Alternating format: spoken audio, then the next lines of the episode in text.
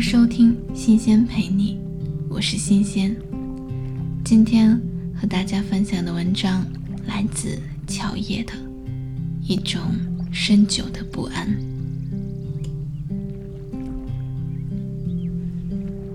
有时候走在街上，看见穿得很破的收废品的老人，骑着锈迹斑斑的三轮车。着牛皮纸扎成的拨浪鼓，在绿草如茵的大街上，一脸灰尘，我就会觉得不安。看见卖水果的小贩，小心地拎起一串葡萄，把那些裂了口的果子仔细地摘下，然后把它们最大最好的那一面。朝外码好，在深秋的薄暮里，用芭蕉扇赶着聚拢过来的蚊蝇，我也会觉得不安。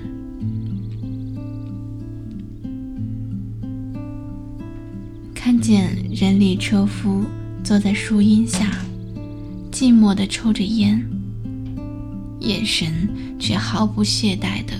关注着来来往往的人流，仿佛要在第一时间的信息里捕捉到他们的乘客，我还会觉得不安。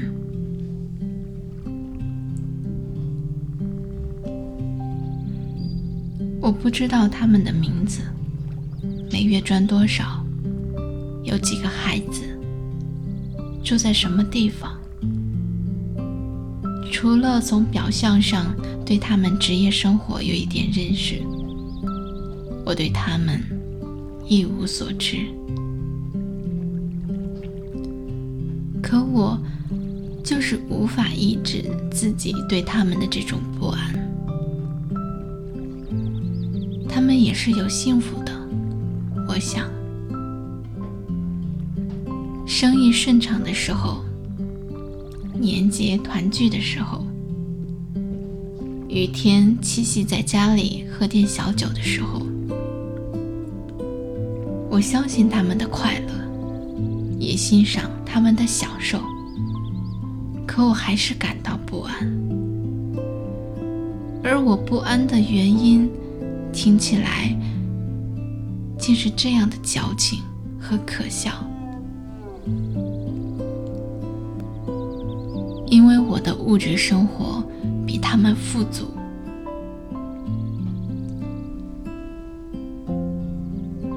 精神生活充满了主观性和不确定性，是不能比较的。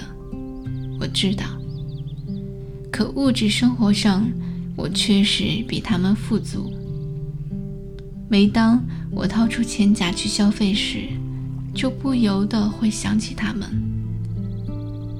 一件专卖店里的名牌 T 恤，一道豪华饭店里的特色佳肴，一辆已经在路边等候的帕萨特出租车。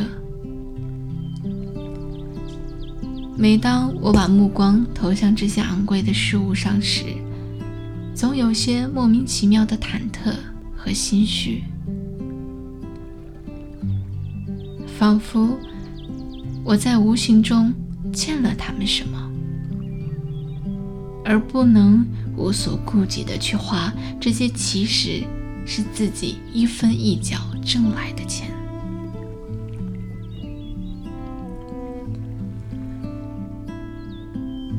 有很多人的物质生活都比他们好，也比我好，我知道。我只是平民百姓中的一份子。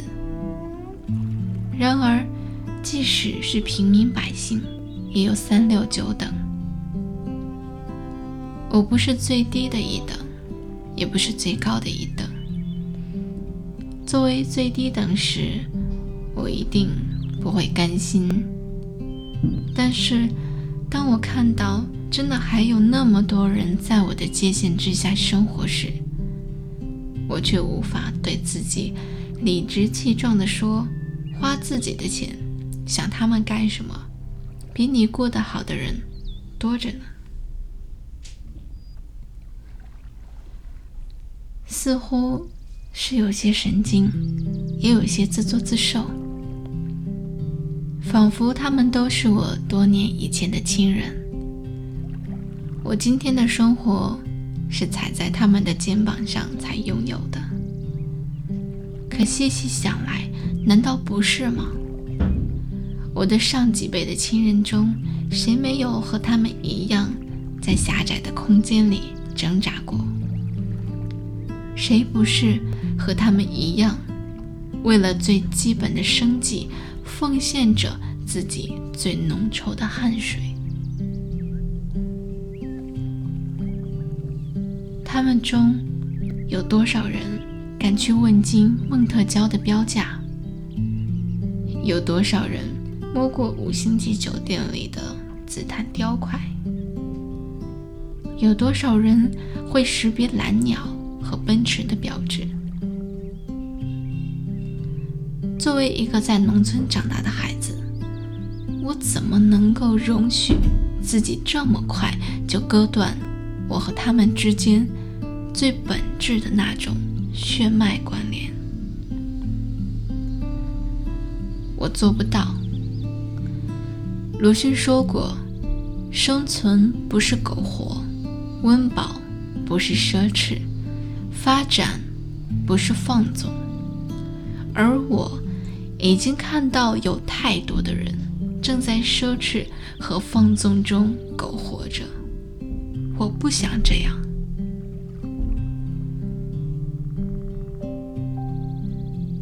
我常常会问自己：有必要穿这么好的衣服吗？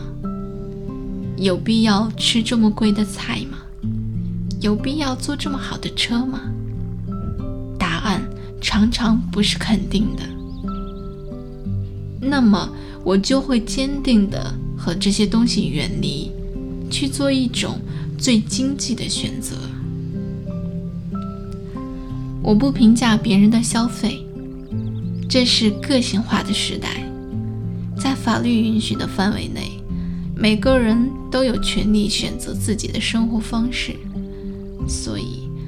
我只尽力来控制自己，不让自己的欲望随着时尚的标准而高涨，仿佛只有这样，自己才不会离那些底层的人们更远，同时也让心灵获得最质朴的感知和最踏实的抚慰。